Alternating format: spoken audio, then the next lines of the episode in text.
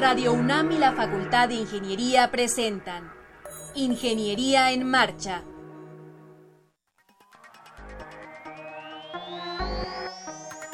Un espacio dedicado a la divulgación del quehacer de la Facultad de Ingeniería. Ingeniería en Marcha. Le informamos sobre las innovaciones tecnológicas y de investigación. Orientamos en temas de autoconstrucción. Presentamos la cultura y las artes y compartimos nuestras victorias en el deporte. Ingeniería en Marcha. Un programa pensado para vincularnos con usted. Ingeniería en Marcha.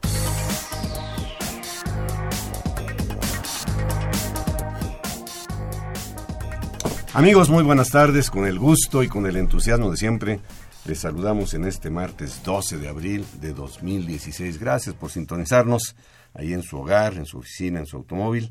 El día de hoy tendré el gusto de acompañarle ahí, eh, en compañía de Rodrigo Sepúlveda, a quien saludo con mucho gusto. Yo soy Ernesto Mendoza. Rodrigo, buenas tardes. Buenas tardes, Inge. Pues estamos aquí con un, con un calorón de camino. Nos tocó bastante calor, pero muy contentos de estar con nuestros amigos escuchas de Ingeniería en Marcha. Así es, le invitamos a que nos llame por teléfono. Tenemos a su disposición el 55 36 89 89. Anótelo ahí, por favor, 55 36 89 89. Ahí está el ingeniero Eladio Enrique Cabrales Quesada.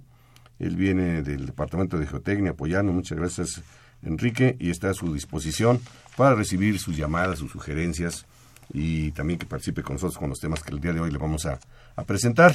También le invito a que visite nuestra página, es www.enmarcha.unam.mx. Con que usted teclee enmarcha.unam.mx, tiene manera de acceder a la página y ahí va a encontrar fotografías de nuestros eh, invitados, va a encontrar los programas eh, anteriores también, yo creo que un par de años atrás, el de hoy se subirá pasado mañana y también aparece el manual de autoconstrucción y mejoramiento de la vivienda en formato PDF. Así es que le invitamos a que visite nuestra página y le invitamos a que se quede con nosotros también. ¿Qué tenemos el día de hoy, Rodrigo? El programa va a estar muy bueno y va a estar muy interesante. Primero vamos a platicar de las efemérides del día de hoy. Después vamos a platicar con María de Guadalupe Sánchez y Eduardo Buendía, que son ganadores del HACUNAM 2016. Son parte de un equipo de seis estudiantes, me parece. Conversaremos con la doctora Hernández Cruz y con la ingeniera Alondra Gil acerca del proyecto Geoparque. Y más adelante escucharemos a los alumnos Ernesto Magaña y Alonso Magos Cruz, que son ganadores del segundo lugar en el regional clasificatorio rumbo al Petrobol Mundial. Y desde luego tendremos la agenda semanal. Así que no se vaya, no se despegue para escuchar el programa. Por lo pronto vamos a las efemérides.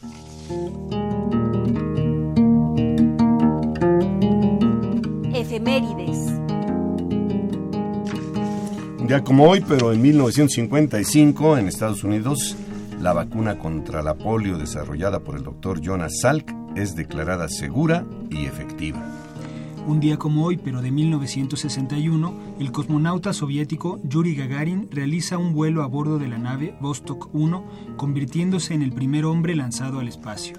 En 1963, también un 12 de abril, en las costas de Dinamarca, el submarino nuclear soviético K-33 lamentablemente choca con el mercante finlandés Finn Clipper.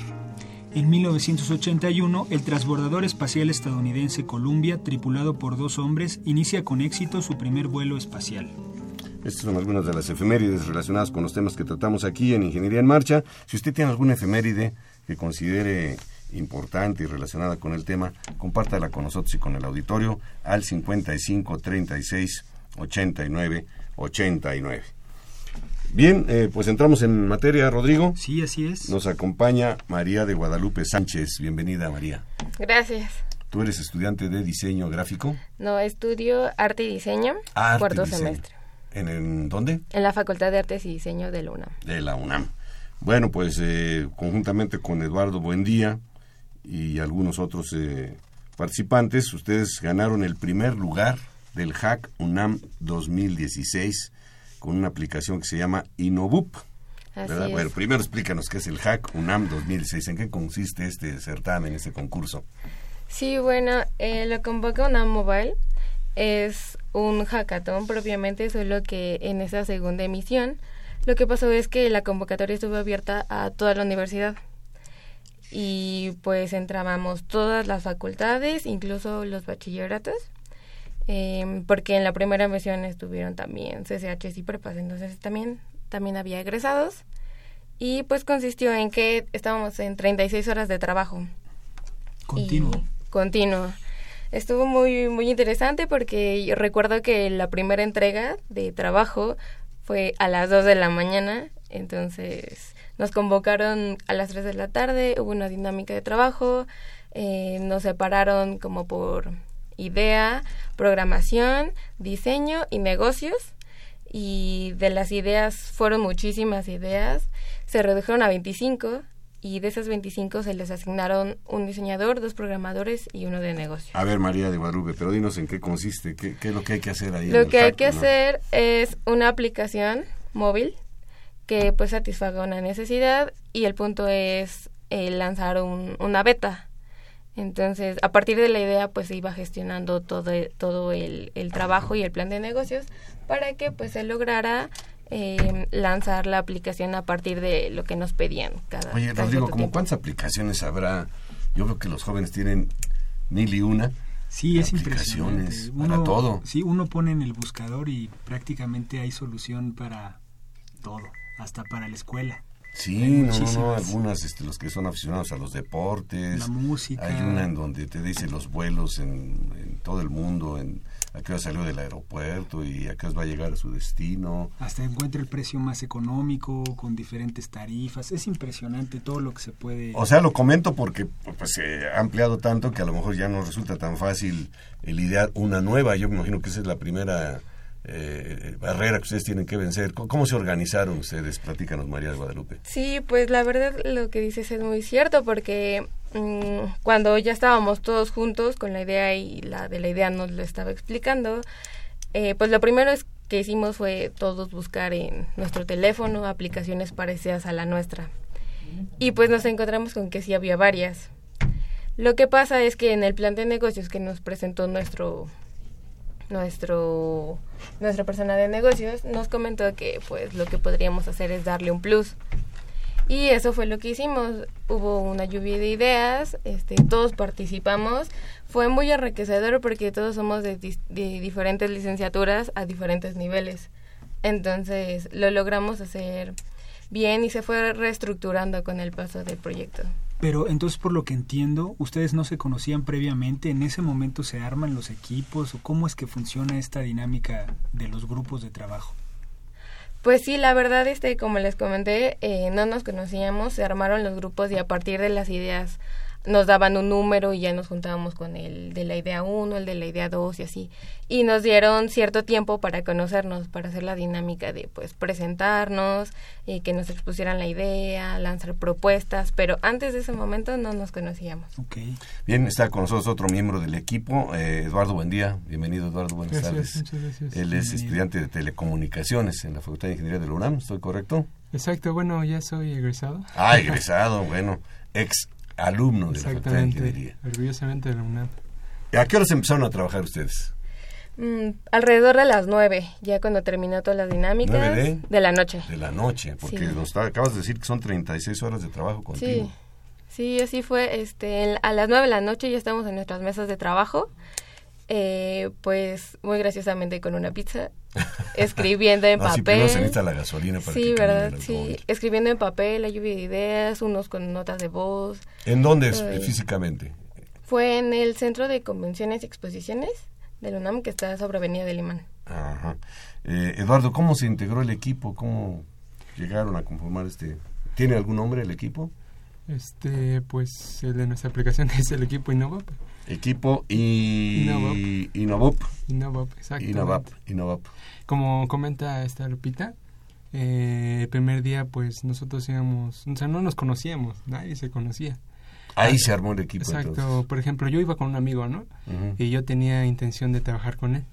¿Y Pero- cuál? ¿eh? Y nada. Ni nada. Él sí, quedó en otro equipo. Exactamente, él quedó en otro equipo y pues dije, a ver si, si, si podemos hacer, pues, si podemos integrarnos, ¿no? Porque como éramos bastantes integrantes del equipo, a veces cuando somos como a veces cuando son bastantes la integración como que es más difícil hacerla. A comparación de otros equipos que eran cuatro o cinco integrantes y pues todos se ponen de acuerdo más fácilmente sí más fácilmente exacto.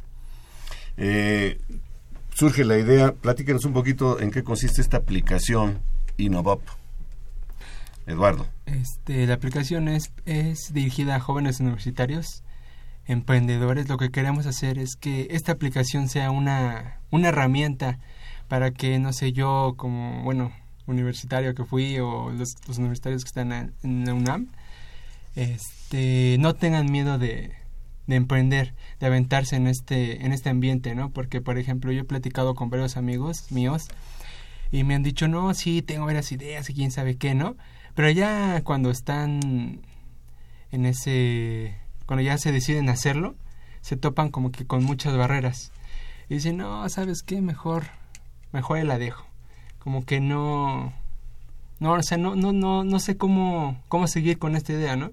Lo que, lo que nosotros queremos proporcionar son herramientas, no sé, eh, decir, ¿sabes qué? Tal evento te va a servir para, para, este, que adquieras cierta habilidad no sé, para, para tu speech o para negocios. Bueno, y, y ese es lo, esa es nuestra a, ver, Eduardo, quiero entender que la aplicación ustedes les da una guía al emprendedor, el caminito que hay que seguir para llegar a, A, culminar su proyecto, que no se quede nada más en la idea, ¿no?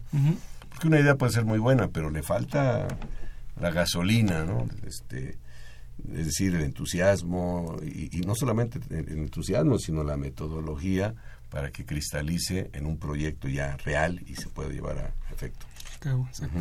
E, en este concurso, ¿a qué nivel llega el desarrollo de la aplicación? Es decir, ¿ya queda programada en 36 horas o queda en papel? ¿Cómo es que ustedes plasman y los evalúan? ¿Cómo funciona? Bueno, la, la idea en sí en el hack quedó como en una... Bueno, hicimos una beta pero esa beta pues tenía nada más era la pura carcasa porque todavía no tenía contenido. ¿Qué es eso de la beta, perdón? La beta, por ejemplo, se muestran las funcionalidades básicas de la aplicación. En este aspecto nada más se mostró la pura interfaz, pero no tenía contenido, o sea, nada más más o menos menús que iba a tener, eh, en dónde se iba a mostrar nuestro usuario y todo eso, o sea, pero todavía no tenía 100% la funcionalidad de, para, para ilustrarnos un poquito más, María María de Guadalupe, Lupita, como te dicen. Claro, ¿Podrías decirnos algunas otras aplicaciones que participaron en el concurso? Sí, pues estuvo SnapFood, que es sobre, con un compañero de medicina, que lo que, que, bueno, su necesidad era muy básica, la verdad. Ganó el segundo lugar. Lo que hizo fue que, pues, solo tenía una hora para comer y no quería como gastar tiempo en que pues había tráfico, que tal vez no había lugares o no había donde quiere comer. Entonces, pues gestionó eso como un sondeo de que pues cuánto tiempo me hago en ir y si hay lo que quiero o si no y cuánto tiempo me hago de regreso. Entonces, para en una hora planear su comida. Para verlo en el teléfono y ver si sí va o, o, va a otro lugar o de plano. Pero eso requería saber si hay mucha gente o no en el lugar donde pretende ir. Okay. ¿Y otro, otro proyecto? Mm, yo recuerdo que había una chipsy de una compañera que lo que hacía era le tomabas una foto a algún producto y te decía cuánto cuesta, en dónde lo venden y si podías adquirirlo en el momento o tendrías que comprarlo después. Es que hay aplicaciones que sorprenden, ¿no? Por ejemplo, la de los vinos. Escaneas la etiqueta y te dice todo el pedigrí del vino, y, en fin, todas sus características. Bueno, pero vamos a esta. Entonces, ¿cómo surgió esta idea? ¿Quién la soltó? ¿Quién la puso sobre la mesa? Vamos a hacer una aplicación que sirva de guía para los emprendedores. Podríamos decir que así es, ¿no? Sí. sí. Este, bueno, ahí había cuatro personas de idea en este equipo. La principal era una chava que su nombre es Cristal y es de la Facultad de Contaduría. Entonces ahí ella empieza a desprenderse la idea, a ella con ella. Entonces con ella empezamos a trabajarla en conjunto y decir, ¿sabes qué? ¿Por qué no le agregamos esto? ¿O por qué no le quitamos esto? Y es donde se empezó a pulir esa idea. O sea, la base fue ella, fue Cristal, de la Facultad de ¿Qué se requiere para hacer la aplicación? ¿Cuestiones de programación o pues gente, de negocios. No, no, no, sí, pero la idea, pero ya para, para, para ya la aplicación está en el celular o no, o nada más es conceptual el asunto. No, ya está en el celular. Ya está, por eso, pero ¿quién la desarrolla? Ah, yo, bueno, en el equipo yo soy el programador. Tú eres, ah, exactamente. Sí, yo soy el que la estoy desarrollando. Estoy desarrollando el código. Ideas. Por ejemplo, eh, ¿cuál consideras que tu principal aportación, eh, Guadalupe? Pues las pantallas y como somos dos diseñadoras, entre las dos estuvimos viendo, pues es que necesitamos esta experiencia, a partir de lo que nos decía la lona, porque si necesitaba como cierto tamaño, pues teníamos que hacerlo así, o entre todos hablábamos de cómo tendría que ser la experiencia en la aplicación ya finalmente. Entonces, los colores. ajá, los colores. Se hizo un estudio de los colores, al igual que del logo. Que sea amable también, ¿no? ajá, todo, todo lo que tenga que ver como con la interfaz. O también ya después nos tuvimos que meter en redacción y estilo. Y pues ahí también hay que meter... A ver, entonces, ¿quiénes, ¿quiénes estuvieron? Eh, está Eduardo, ingeniero en telecomunicaciones. María de Guadalupe Sánchez. Eh, yo apunté aquí diseñadora, pero ya me dijiste que no es, diseñadora. Sí, pues también, arte y diseño. Arte y diseño. ¿Quién más estuvo ahí? Está Cristal Lumbreras, es de administración. Administración. Em, Renata Mascorro, eh, diseño y comunicación visual. Ricardo González, ingeniero, mecánico. mecánico. O sea, e-, es un grupo interdisciplinario. Sí. Que, en el cual cada quien cumple una función, ¿no, sí, un papel, sí. Está, interesante este tipo de, de concursos. Eh, ya sé que la eh, el objetivo es desarrollar una aplicación, pero de entrada eh, el poder formar un grupo con personas que no se conocen, que se presentan en ese momento y empezar a trabajar y con una presión de tiempo, porque son 36 horas en donde hay que entregar un resultado, no es sencillo. Eso ya de por sí es formativo. Sí. sí, ¿y qué han pensado con la aplicación? Porque, digamos, entregaron un beta, un bosquejo, pero quieren seguir desarrollándola o simplemente pues les dieron el premio y hasta ahí. Se siguen viendo entre ustedes cómo ha funcionado pues la meta es ahorita sacarla el 15 de abril ya la aplicación porque nosotros después de que terminó el hack pues nos seguimos reuniendo porque queríamos seguir adelante con ese proyecto porque nosotros vemos el potencial de que esa herramienta va a ser útil para los universitarios. Es útil. Entonces nos pusimos las pilas y dijimos vamos a tener el compromiso por seguir adelante con este proyecto. Que sí, bueno, en mi punto de vista, yo sí le veo este futuro.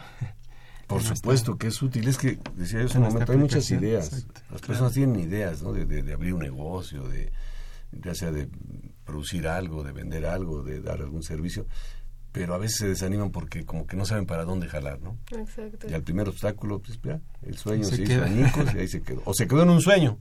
Y peor a veces dice por ahí un sueño guajiro, ¿no? Porque, pero ustedes les van guiando realmente hacia dónde dirigirse, buscar asesorías, me imagino, buscar, no sé si tal vez fuentes de financiamiento, eh, incubadoras que ya están establecidas en la propia universidad, que hay incubadoras de negocios. Este, si nos dan una eh, un bosquejo de qué contiene esta aplicación. Eduardo o Lupita. Bueno, pues lo que sucede es que en la aplicación, eh, cuando la descargas, te registras y describes tu idea, lo más clara que la tengas. Y a partir de eso nosotros eh, te ofrecemos ciertos tipos de plan de negocios. Esos planes de negocios están encaminados a la necesidad que tenga tu idea. Entonces, los te los presentamos, tú los lees, ves su contenido y eliges el que, el que mejor se acomode, ¿no? Y cuando ya tengas ese plan de negocios, pues te ofrecemos los test de qué, de, qué va, qué cosas necesitas, qué cosas tienes que tener siempre muy claras, cómo es la dinámica de, del plan de negocios, para que sepas, pues bueno, si necesitas contactos o proveedores, o tienes que mejorar tu speech, o tienes que empaparte en cierta información, y así. Funcionamos como una preincubación.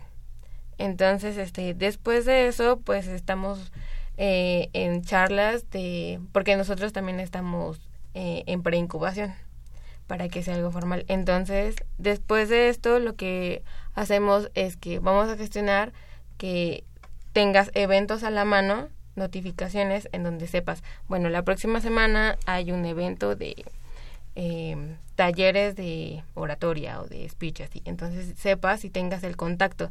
Y también congresos o, o este seminarios así para que tengas realmente esos contactos y estés del todo en el ambiente del emprendedor porque pues de nada te sirve la teoría si no lo practicas no y no estás en el ambiente. Y también queremos acercarte bueno los jóvenes queremos acercarle contenido de personas que han estado ya en este ambiente y que se han topado con barreras por ejemplo hace poco este tuvimos un contacto de la cervecería Uh, X cervecería. bueno, X cervecería. Entonces, eh, queremos aprovechar de que nos regale un contenido de todos los, los topes que ha tenido a lo largo de ese, de ese transcurso, ¿no? De lo, cómo, cómo llegó hasta ese punto. Entonces queremos nosotros acercarle a los universitarios también, o sea, que no, no todo es color de rosa, ¿no? Que también se debe uno de sacrificar, vas a encontrar varios topes, pero al final y al cabo vas a tener una recompensa. Bueno, pues es, muy conocido. Sí, sí. Casos de negocios que empezaron ahí en el garage de la casa y que son este, realmente firmas internacionales multimillonarias. Eso es muy sabido y no surgió así como nada más de un día para otro. Hay que trabajarle, hay que eh, a veces sufrirle pero qué mejor que haya una guía como la que ustedes han desarrollado. ¿Cuántos equipos participaron en este Hack UNAM 2016? Equipos conformados fueron 25. 25 equipos y ustedes ganaron nada más el primer lugar. Sí, así fue. ¿Qué, representó para ustedes después de 36 horas de trabajo continuo cuando dieron el resultado? Pues la verdad no nos la creíamos porque estuvimos como un tiempo en shock así de, ¿qué? ¿En serio? y ya después pues fuimos a, a la premiación. Bueno, antes este de que supiéramos, eh, pues tuvimos que vender propiamente la idea con el jurado. Y ya cuando dijeron que estábamos como de los semifinalistas, fue así de, Dios santo, ¿es en serio nuestro ¿Quién se encargó de hacer la presentación? La presentación, la de la idea, Cristal, y eh, nuestro compañero de negocios, Ricardo González. Ellos la presentaron este, y bueno, todos participamos en la presentación, pero ellos dos la presentaron así. La llevaron. La llevaron mm. en alto y lo logramos. Nos sentimos muy que también es una etapa importante el, saber vender, entre comillas, la idea, ¿no? Para que las personas que están ahí fungiendo como jurado la, la, la entiendan, la valoren y puedan hacer una apreciación lo más justa posible. Pues qué bueno, felicidades. Lupita, mencionaste que están preincubando ustedes a su vez esta idea. ¿A quién, dónde se acercaron? Sí, pues eh, Cristal eh, ha ido mucho a, al Senapime, que es la incubadora de su facultad.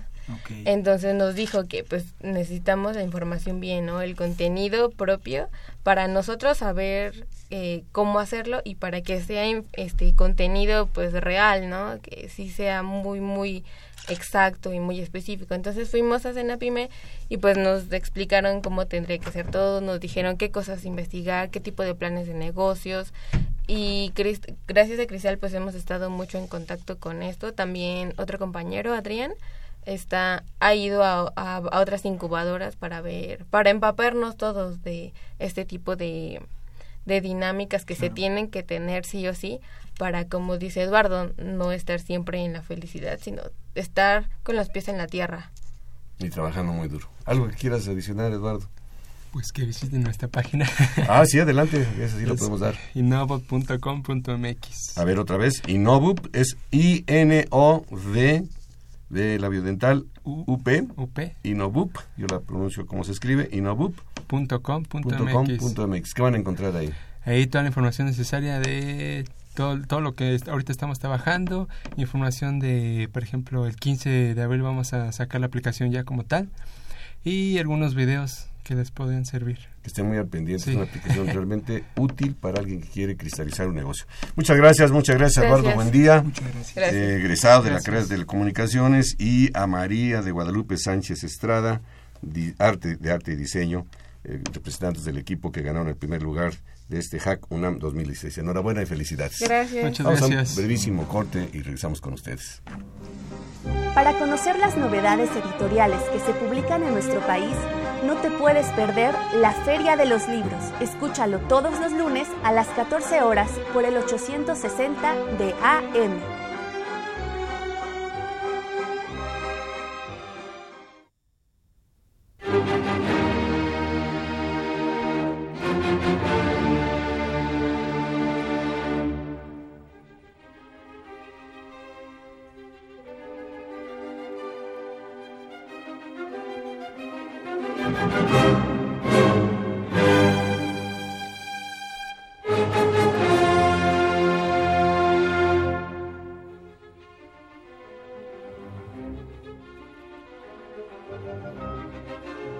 Bien, estamos ya de regreso después de escuchar este corte y nos acompaña Rodrigo. Sí, tenemos dos invitadas muy especiales. Está la doctora Berenice Hernández Cruz.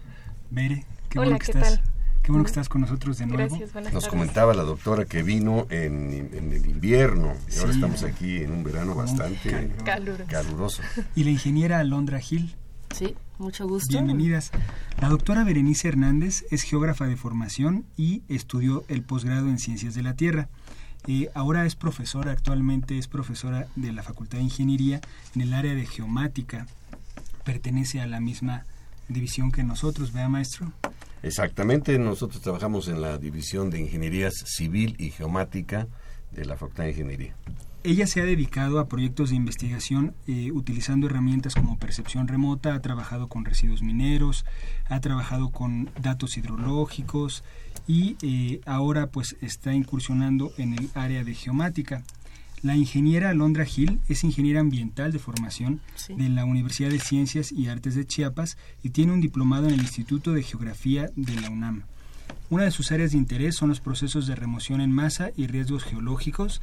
Actualmente es coordinadora del proyecto Geo- Geoparque Comarca Minera, que es del que vamos a hablar. Exacto. Ingeniera de Chiapas, Exactamente. qué precioso estado, bueno, toda la República Mexicana, pero bueno, conocemos por ahí algunas partes bueno. muy interesantes. Este proyecto Geoparque, platíquenos de qué se trata el proyecto Geoparque. Bueno, a ¿Por ver, qué geo por qué parque? Bueno, Parque lo es- entendemos todo, pero geoparque. Sí, que incluso justamente es un término bastante nuevo, por lo menos aquí en el país.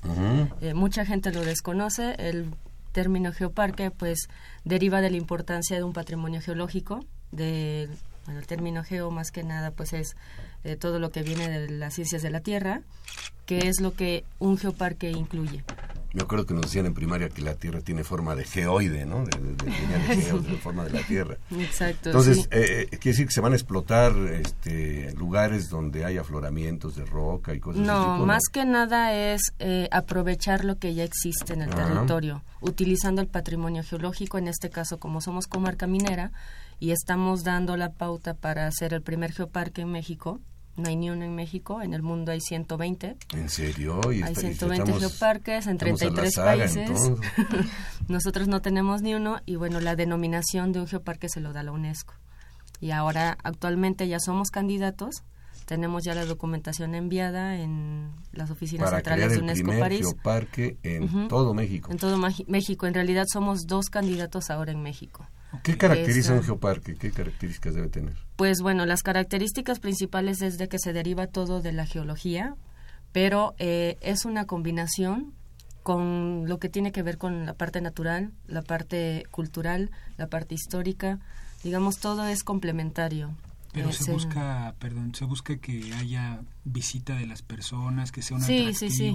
De hecho, ni siquiera es una figura legal. O sea, no es una figura legal como una ANP, por decir. Mucha gente lo confunde. Ahora, como hemos estado, pues, involucrándonos con la sociedad, con ejidatarios, con toda la población de allá del territorio, son nueve municipios los que estamos englobando. Eh, Ya se tiene gente- localizado, ¿se puede decir? Ya, ya es un territorio, sí, sí, Sí. sí, ¿En totalmente delimitado.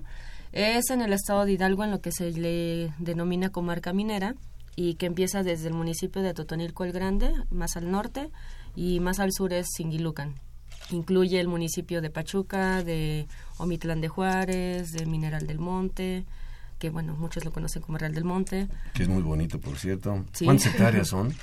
Estamos hablando de kilómetros cuadrados, 1910 kilómetros Ah, cuadrados. caray, 1910 kilómetros, kilómetros cuadrados. cuadrados. Es bastante grande. Sí, de hecho hay geoparques en, bueno, en el mundo que abarcan hasta 4.000 kilómetros cuadrados, pero mientras puedas mostrarle a UNESCO que puedes administrar todo ese territorio, adelante, ¿no?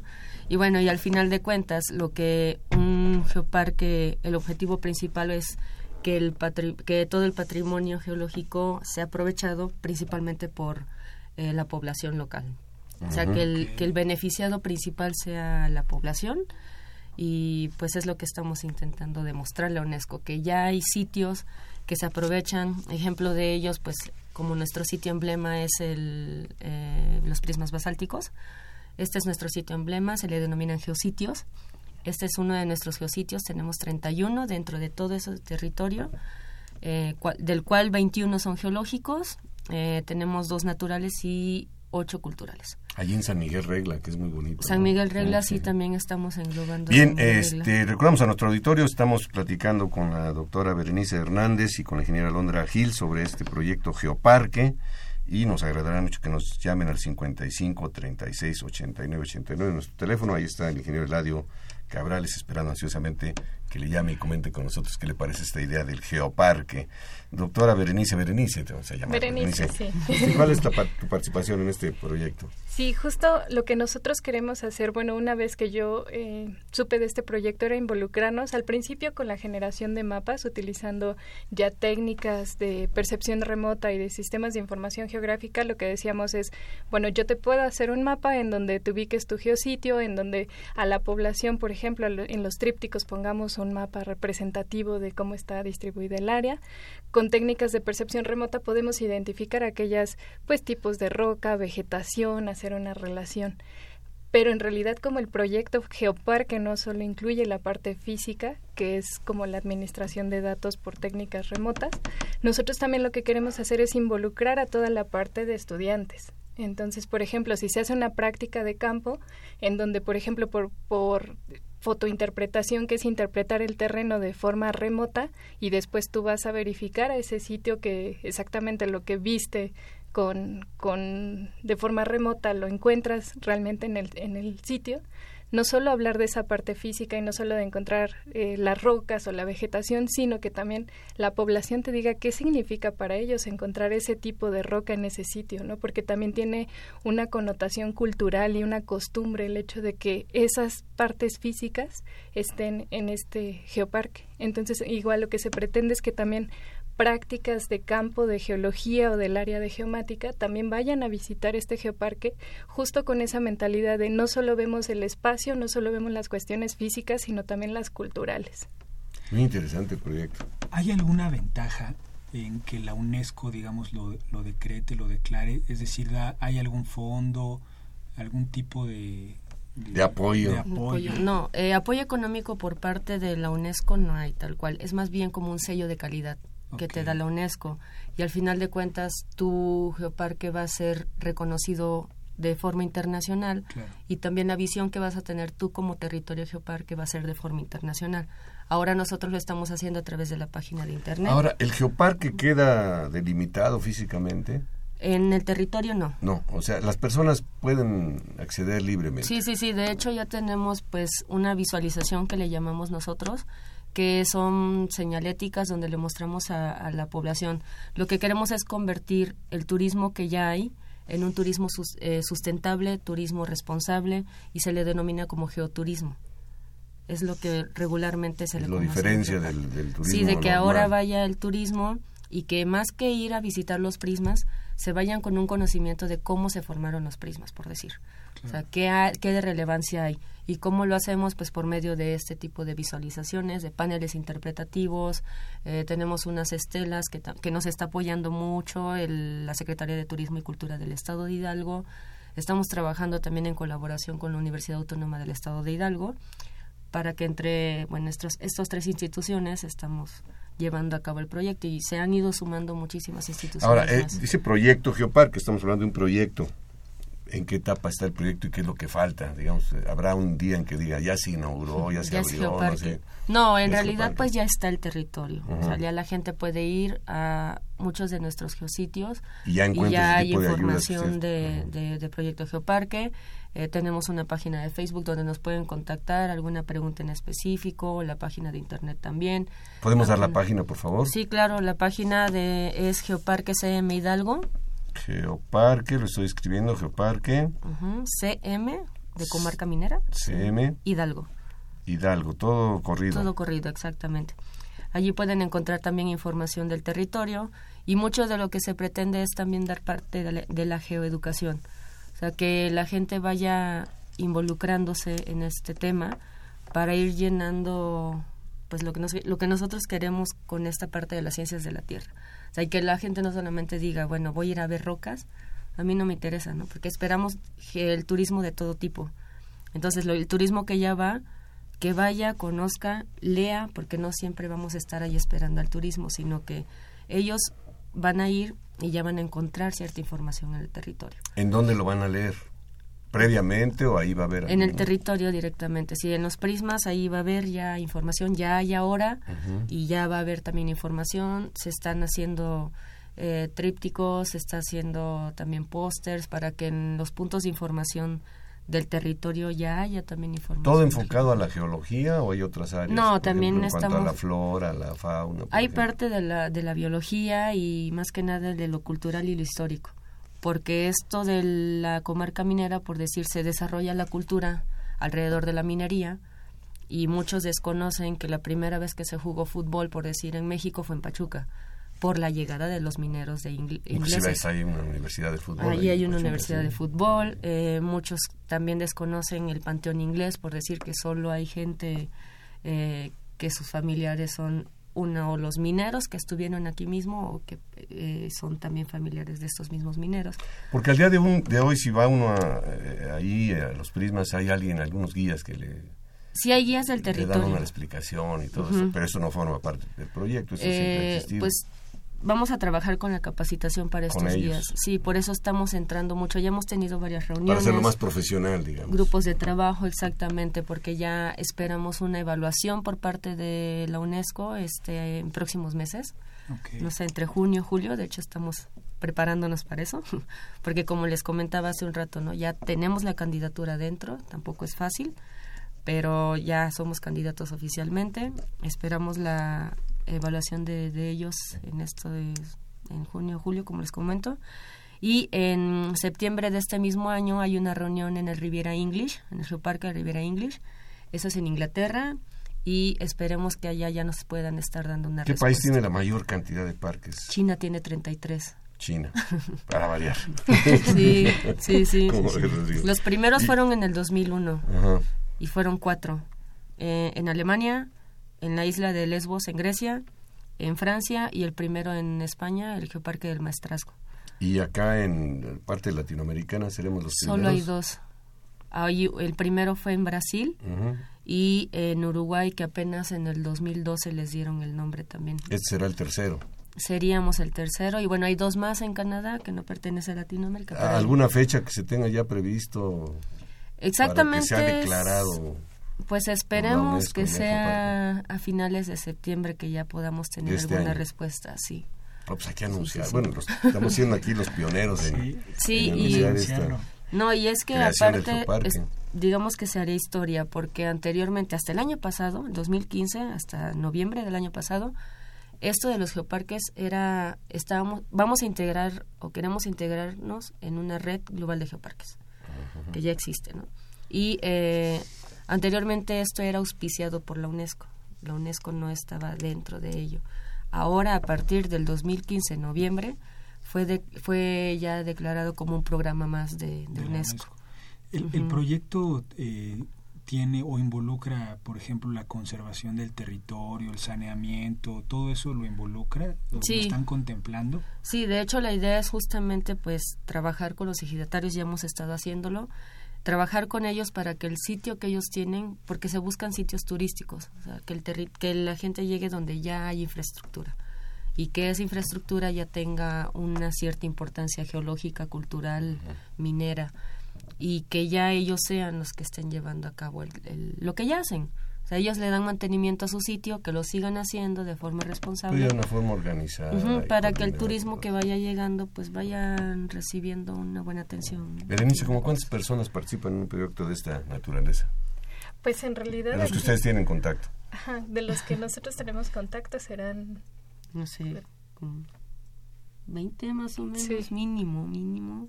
Es que la magnitud del proyecto es bastante grande, no nada más en el área que nos decían hace poco, hace ratito, yo lo apunté por ahí, hasta lo perdí, sí. 1910 kilómetros cuadrados. En realidad lo que se pretende ahorita, que ya está como conformado, porque al principio fueron como ideas para empezar a llenar los documentos, pero en realidad ahorita lo que se busca es justo también estudiantes que estén interesados en realizar tesis en el proyecto para que, bueno, tengamos más estudios con, con tesis de licenciatura y Hay que darle mucha difusión. Sí, sí, en eso estamos para también reclutar trabajando. personas interesadas en esto. Que, ¿De qué especializaciones se requieren?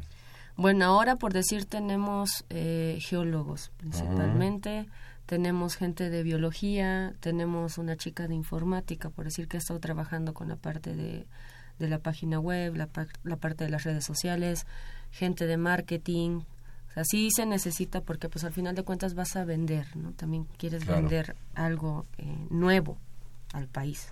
Y eh, Repetimos la entonces- página, Geoparque CM Hidalgo. Hidalgo, sí. ¿Así y nada la- más? Sí, la página de Facebook está como Proyecto Geoparque Entonces Comarca sería Minera. www, le pueden poner www.geoparquecmhidalgo.com Punto com. o alguna cosa así. Y ahí van a encontrar mucha mucha información. Mucho más. Y sí, se sigue, pues vamos tratando de actualizarlo, ¿no? Día a día, porque pues somos la visión ante UNESCO. Si ellos no están aquí en el territorio, pues lo van a ver de algún lado. Y esa es nuestra visión ante, ante ellos para elevar Pues muchas felicidades, un proyecto gracias. excelente. Sí. Vamos a hacer Ojalá pronto se, los se Que se- decrete. Sí, espero. Estamos trabajando muy duro para lograrlo. Muy bien, Eso pues sí. muchas gracias. Muchas gracias a, A la doctora. Berenice Hernández Cruz y a la ingeniera Londra Gil. Esta presentación excelente que nos han hecho del proyecto Geoparque. Habiendo 120 parques en el mundo, no hay ninguno acá en México. México. Seremos los primeros, esperamos que en septiembre ya le den luz verde y que tengamos el primer eh, geoparque aquí en nuestro país. Muchas gracias, felicidades. Gracias a ustedes. Vamos a un brevísimo corte y regresamos con ustedes. Para conocer las novedades editoriales que se publican en nuestro país, no te puedes perder la Feria de los Libros. Escúchalo todos los lunes a las 14 horas por el 860 de AM.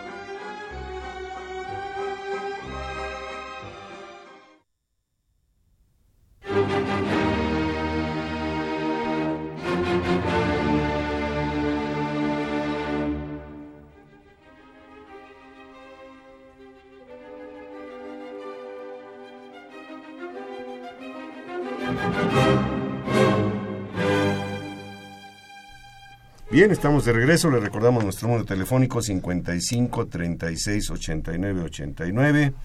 Estamos a sus órdenes, tanto el maestro Rodrigo Sepúlveda como un servidor Ernesto Mendoza. Y ahí en el teléfono el ingeniero Eladio Cabrales. Sí, y bueno, tenemos con nosotros eh, a Ernesto Magaña y a Alonso Magos Cruz. Ambos son estudiantes de ingeniería petrolera. Bienvenidos. ¿Cómo están? Muy bien, muchas gracias. Pues se les ve muy sonrientes. Claro, muy contentos. Fíjense que tanto Ernesto como Alonso pertenecen al equipo que representó a la universidad eh, y obtuvo el segundo lugar en el regional clasificatorio para el Mundial de Petrobowl. Así es. eh, bueno, este año nos pasó de todo un poquito. eh, antes de ir al concurso teníamos planeado el año pas como el año pasado ir a, a competir en Latinoamérica. Pero por azares del destino nos cambiaron a Norteamérica. Entonces nos cortaron el tiempo de preparación dos meses. Entonces fue algo de imprevisto de pues ponte a hacer maletas y vámonos, ¿no? Este concurso fue en Austin, Texas. Fue en. Austin, Ajá. así, así es. ¿Cuándo fue el concurso? El 2 de abril. El 2 de 2 abril. de abril, semana y media recién. No el hace- lunes no pasado llegamos, sí.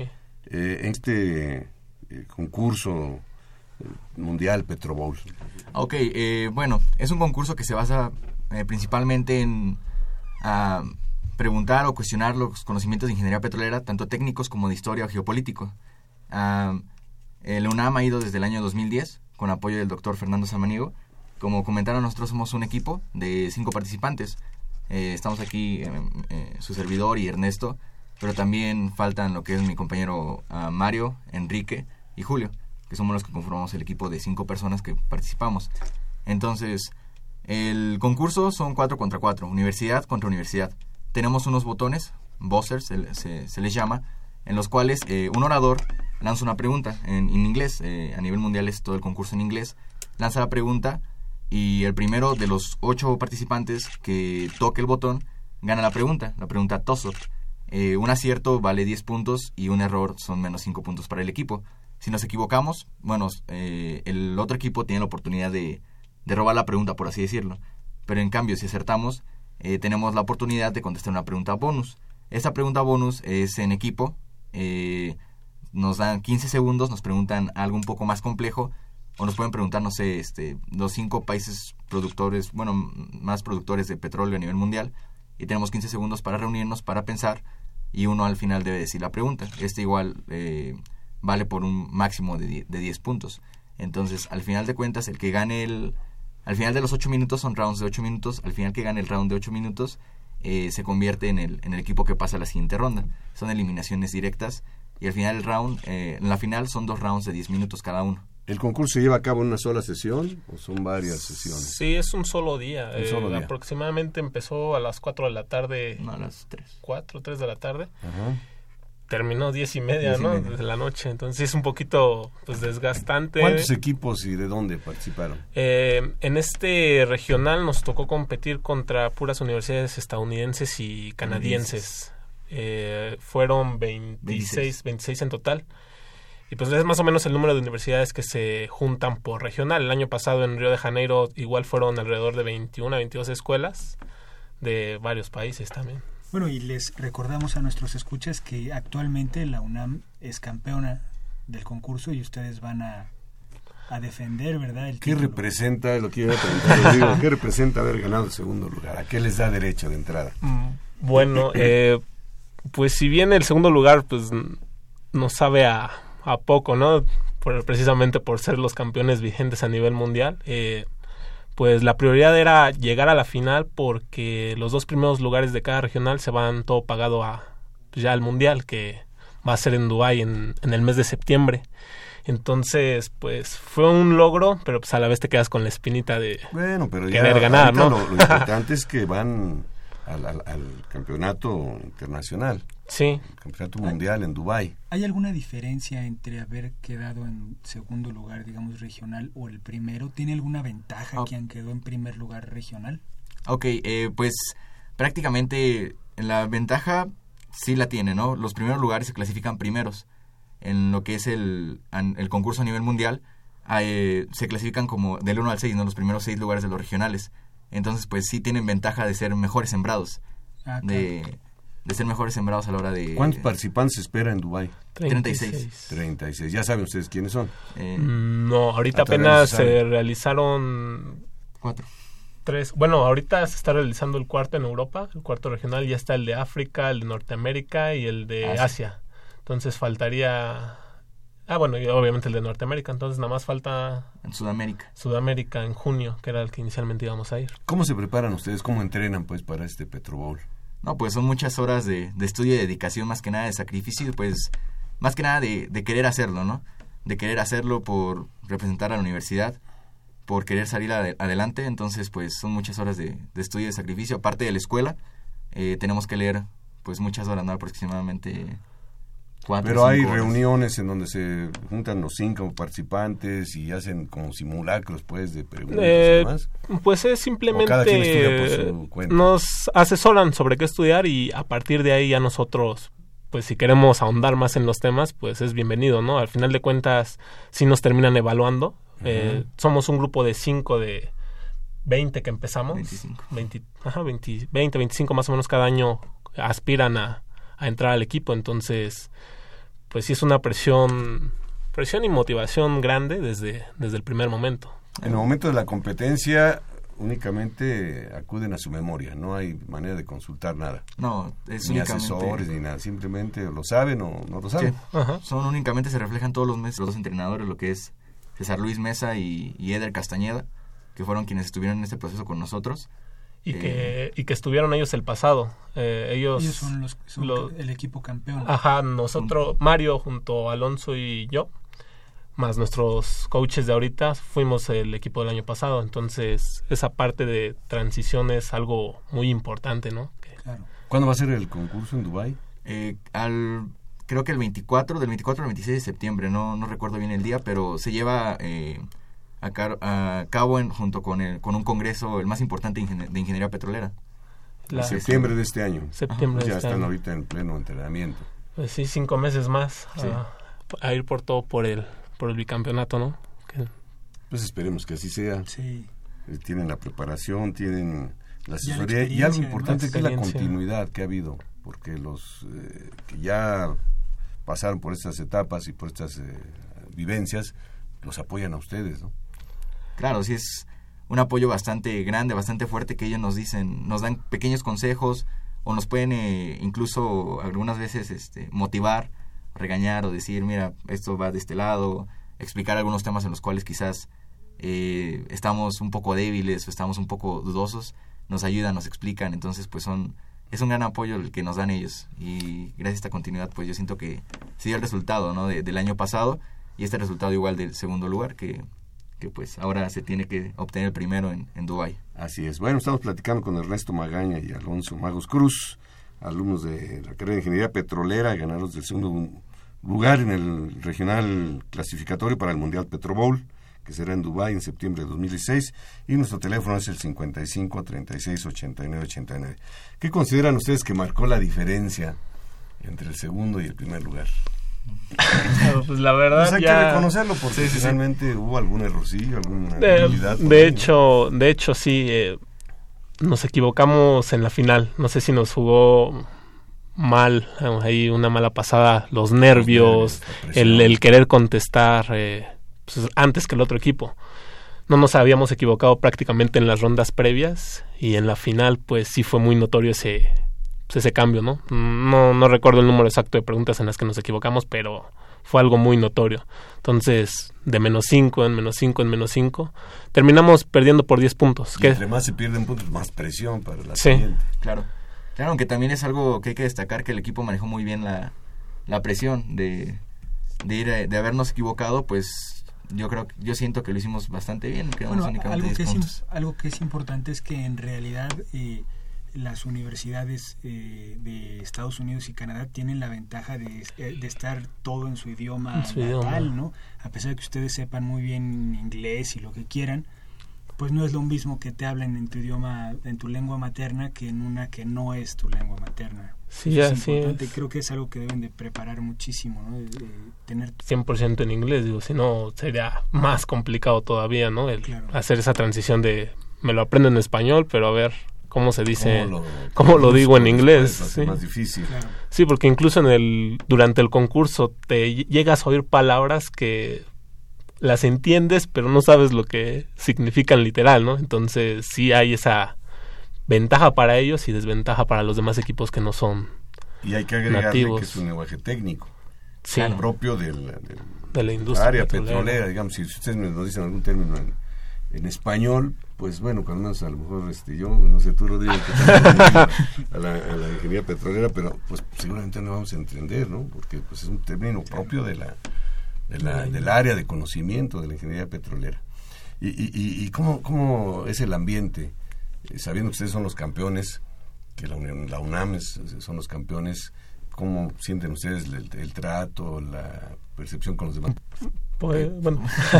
pues bueno, en el primer round, la, sinceramente la, recepción fue muy buena. Eh, nos tocó competir contra la Universidad de Missouri eh, en, el primer round y sinceramente pues nos fue muy bien y eh, el público nos, nos apoyó, ¿no? nos, nos cobijó bastante bien. Nos aplaudió al terminar, el... terminar el primer round, entonces pues también a, nosotros como parte del equipo nos motiva, ¿no? O sea, que estamos haciendo las cosas bien. Eh, nos quita quizás a lo mejor un poco de nervios, de ansiedad de que queríamos, de que ya iniciara el concurso, porque nos tocaron, nos tocó pasar la primera ronda como por bye, por así decirlo. Entonces vimos muchos rounds antes de, de nosotros pasar. Entonces quizás sí estamos un poco ansiosos de que ya iniciara un poco a lo mejor nerviosos, pero después del resultado del primer round se te quitan los nervios, te concentras más, te preparas más, sabes que estás preparado. Entonces, pues... ¿El segundo round contra quién fue? Contra la Universidad de LSU. Louisiana State University. ¿Y la última ronda que tuvieron? Después fue semifinal contra la Escuela de Minas de Colorado y la final contra Universidad de Tulsa. Universidad de Tulsa. Muy bien. Pues felicidades, enhorabuena, gracias por acompañarnos aquí en Ingeniería en Marcha, Ernesto Magaña y Alonso Magos Cruz. Les deseamos el mayor de los éxitos ahora que vayan en Dubái en septiembre y ya Y- este, y- y- los y estaremos invitando venir, para claro, que nos Sí, sí, sí. Esperamos venir Enhorabuena. con el primer lugar. Claro. Enhorabuena. Sí. Pues muchas gracias, nos vamos a la agenda semanal.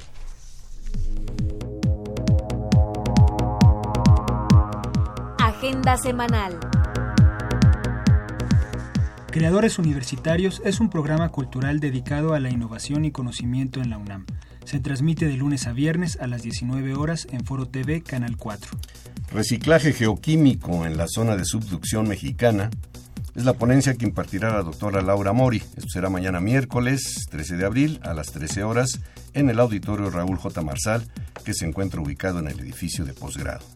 Perspectivas de las ciencias básicas en el mundo iberoamericano es el título del séptimo Foro Nacional de Ciencias Básicas, que se llevará a cabo del 13 al 15 de abril en la Torre de Ingeniería.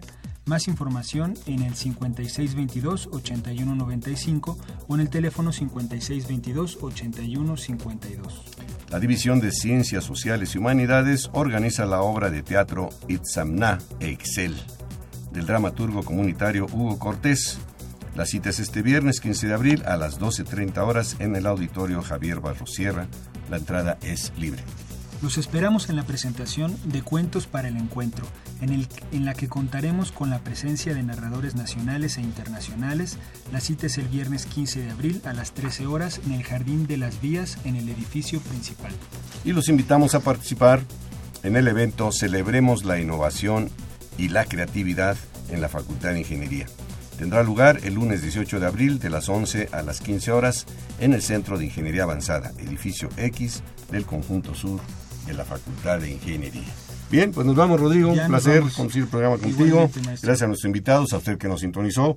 Por supuesto, quiero agradecer también la participación de Pedro Mateos en la producción del programa y de Socorro Montes en los controles técnicos. Le esperamos el próximo martes, no se olvide, 12 horas, 8.60 de AM, Ingeniería en Marcha. Hasta entonces. Radio UNAM y la Facultad de Ingeniería presentaron Ingeniería en Marcha.